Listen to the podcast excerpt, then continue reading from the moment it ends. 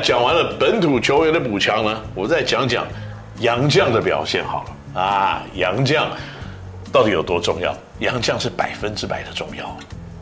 好的杨将啊，在攻守两端带你进入那个冠军节奏的赢球；不好的杨将呢，在攻守两端呢带你进入连续输球、没有季后赛的结果。在去年呢，我们在上半球季的时候，杨将的磨合、杨将进入的速度就是比大家晚了一点。那除了这之外呢，我们杨将最后成长的配合度，一直到了 Brandon Dawson 加入我们的球队之后呢，才打出了球队真正该有的一个特色。那特别攻守两端，Brandon Dawson 的积极以及强势呢，让我们的得分从上半球季两个比较高的洋将加起来的平均总得分，大概在三十九不到四十分的情况之下呢，下半场比赛呢到了四十七分左右的得分，这是正八分的一个进步。团队的防守呢，也是。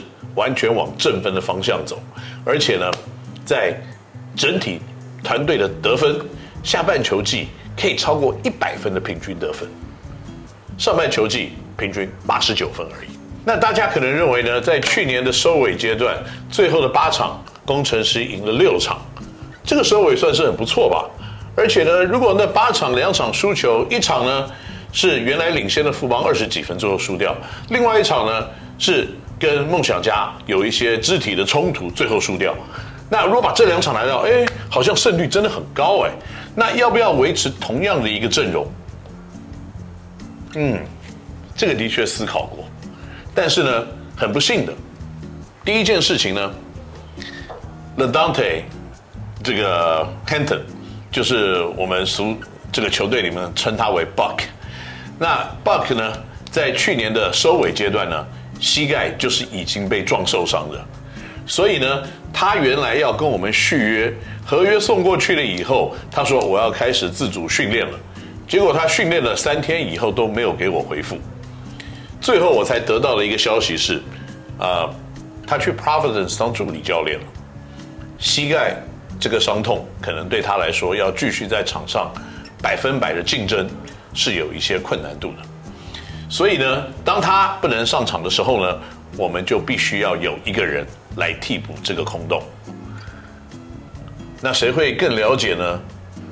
工程师队的洋将的需求呢？啊，那可能就是工程师的洋将哦。那我就问了 LaDante，我说：“嘿，你没有办法回来，你总要找一个人来替你的位置吧？”他就介绍了现在的法师，就是 Nick Faust。Nick Faust 呢，有足够的活动力。有非常快速打球的节奏，他外围投篮的能力，在过去这几年一直都是非常的好的。那来到台湾以后呢，比较大的一个问题，比赛的节奏的掌控不是非常的理想。他有的时候打得太快太快太快太快，所以导致呢，明明是很简单的东西，在他的手上变得更复杂，啊，成功率变得更低。不过呢，在打完了一场热身赛以后呢，他虽然得了二十三分，而且有多次呢。非常劲爆的灌篮以及漂亮的 play，但是呢，最后我们还是选择呢，就是让他可以有大量大量出手的机会，让他赶快找回真正得分的感觉。那场比赛结束以后，他也看了 video，他也知道，OK，也许快不见得最早可以到我要的目标，所以现在他也在调整。自己攻击的节奏，就像我讲的，热身赛结束了以后呢，还有十几天的时间，让我们的洋将来互相的磨合。最重要的是，你有没有得到那个上场的经验？那更重要的是呢，你可不可以在这个经验当中寻找到自己的缺点，然后来加以改进？我相信呢，在开赛的时候呢，Nick 一定已经做好完全的准备，他的攻击其实范围真的很大，也会有更高的一个命中率的。那第二个洋将我要讲的，就是 Brandon。Brandon 在这个热身赛也是打了一场比赛而已。那可是 Brandon 呢，就是我们大家熟悉的 Brandon，攻守两端都非常的强势。特别在第对到富邦的比赛里面，他好像打了五个火锅吧？真的五个火锅，真的还蛮多的。那他也得了二十分，来搭配着 Sim 搭配的辛巴呢，其实在禁区里面仍然有极大极大的一个威胁，而且呢，在短短的他其实上场时间并不多那场比赛，却也有不错的一个表现，这是我们一直在看的，也是我们认为呢，在今年球一定可以帮助我们球队的地方。所以 Brandon 呢，就是大胜的问题不大，呃，要让我们大胜的可能性呢，也有。所以在今年，我非常的期待 Brandon 的表现。那第三位呢，就是可能我们找他来的时候，大家都会有一个很大的问号，因为去年打到后半段的时候呢，Hashim 打得很好啊，就是他打得很好啊。那可是 Hashim 在去年刚开季的时候，平平的表现，虽然有足够的身高，可是攻击来看呢，稳定性缺乏。但是打到后半段的时候是越打越好，倒吃甘蔗，然后呢，在最后一场攻下了三十七分，几乎是 dominating 的一个数据。不过好像晚了一点。但是呢，我们在去年的球季的过程，我们也理解这个 Hashim 的一个威力。那所以呢，我们认为在禁区里面的威胁性，如果我们可以再继续的升级的话，哇，那我们球队应该会有更。棒的一个威胁性，所以呢，我们就找来了辛巴，也就是 Sim Bula。Sim Bula 呢，在我们寻找他的过程当中呢，我发觉了找他会有很多很多的 upside，就是优点。第一个优点呢，我们找了他，我们不用怕他像很多新的洋将来，对台湾的环境不了解，对台湾的生活模式不适应。对台湾的文化跟融合度不够 Sam 来绝对没有这些问题。Sam 在过去呢，可能就是众多洋将里面大家相处起来最和善、最好交朋友的一个洋将。所以呢，以 Sim 加入我们球队呢，我个人认为，第一点，这种文化的融入啊，团队的融入这个问题是不存在的。那这个已经是大加分了。那第二个加分的地方是呢？Sim 现在二十八岁了，他来了以后，展现他二十八岁该有打球的一个表现。他已经不会再做出那种毛毛躁躁的传球不成熟，或者是呢过于的太积极的想去单打，然后忘记他周边还有四个队友这样子的一种作为。他在对方 double team 传球的速度节奏都够快，传球的处理也非常的好。更重要的一点呢，他的身体也已经不是当时毛躁二十三、二十四岁的年轻人。他虽然现在体重非常的重，但是你会发现他身体的成熟度、跟他来回的速度以及掌握度都已经进步了。所以现在二十八岁的 Sim 呢，不只是在联盟里面有最高最啊，他最高吗？虽然在数字上，Deguara。好像弹得比他高，但是我那天在现场看，Sim 的肩膀比 Deguara 大概高了这么多。肩膀的高度打球比较重要，脑袋的大小的高度其实没有很重要。But anyways，所以呢，在种种的 Sim 已经成熟的情况之下呢，我个人认为这是一个非常好的 pick up。那也在两场热身赛呢，第一场他打了三十六分钟。因为第一场呢，我们就是要 Sim 开始适应，他如果有打三节的体力的话呢，他一定会造成很大的一个破坏。到了第二场，他打了二十六分钟而已。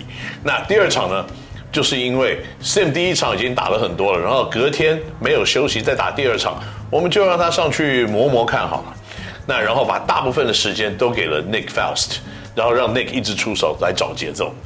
那这个就是热身赛的好处啊。因为你输赢啊，其实不用负什么太多的责任啊。你输赢呢，其实也没有什么重要，因为在例行赛一开始的时候，你热身赛的成绩是完全不算的，不算的比赛你就用来训练就好了。那现在第一场碰到了马耳他巨人，我觉得大家都很关注，我也觉得很棒，因为呢，这个绝对是一个职业运动需要有的东西，看头。噱头、精彩度以及这种高张力的对抗，哇，我超爱的。那然后呢，在这个地方呢，我也必须要讲，我们国内的运动的设施的 upgrade，应该也是众多球团呢必须要有共同的一个目标。因为如果每一次灌篮，篮筐都必须要调整，比赛的节奏是绝对不好的。OK，有问题我们就要指出，我们就要改进。所以在我们的主场里面呢，我们的篮筐已经做好了对抗巨人灌篮的准备。什么是对抗巨人灌篮的准备？就是篮架除了你要把它加重之外，让它不移动，你还要有一个固定的，我们放地上放了一个地锁，然后把篮筐焊到了一个螺丝的转接处上，然后把它锁在地面上，所以篮筐就不篮架就不会移动了。两边的篮筐我们都做了这样子的动作。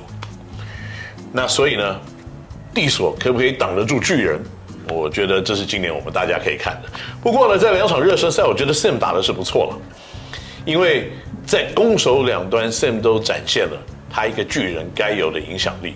不过不重要，因为热身赛就这样子，对手也在热身，对手也没有使出杀手锏。不管怎么样来看，这些热身赛的过程给了我们的启发，就是呢，我们知道我们的球员的能力。跟他们可以做到什么样子的东西了？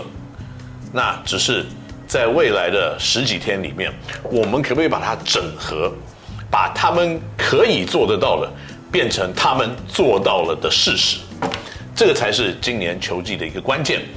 那我相信呢，在这些新进的球员，还有新进的洋将之外呢，再加上我们本土今年非常努力认真的在精进自己的球技，我相信今年的球季呢，新竹街口工程师应该会打出一个蛮不错的一个战绩。好了，在今天呢，我们讲了这么多有关新球季的一个期许，还有球员的加入呢，P-League 它的热身赛已经结束了，例行赛即将开始。不过在十二月十一号的时候呢，我在这边。也非常的欢迎各位球迷的朋友们呢，可以一起来新竹来看新竹街口工程师的开幕战，对手就是富邦勇士队。在十二号呢，我们也要跟高雄钢铁人打第二场的比赛，所以到时候欢迎各位朋友们一起来跟我们看最精彩的比赛，来用四面三百五十寸的大荧幕，还有崭新的音响设备呢，来感受一下新的新竹街口工程师主场打球的一个氛围，我们下次再见，拜拜。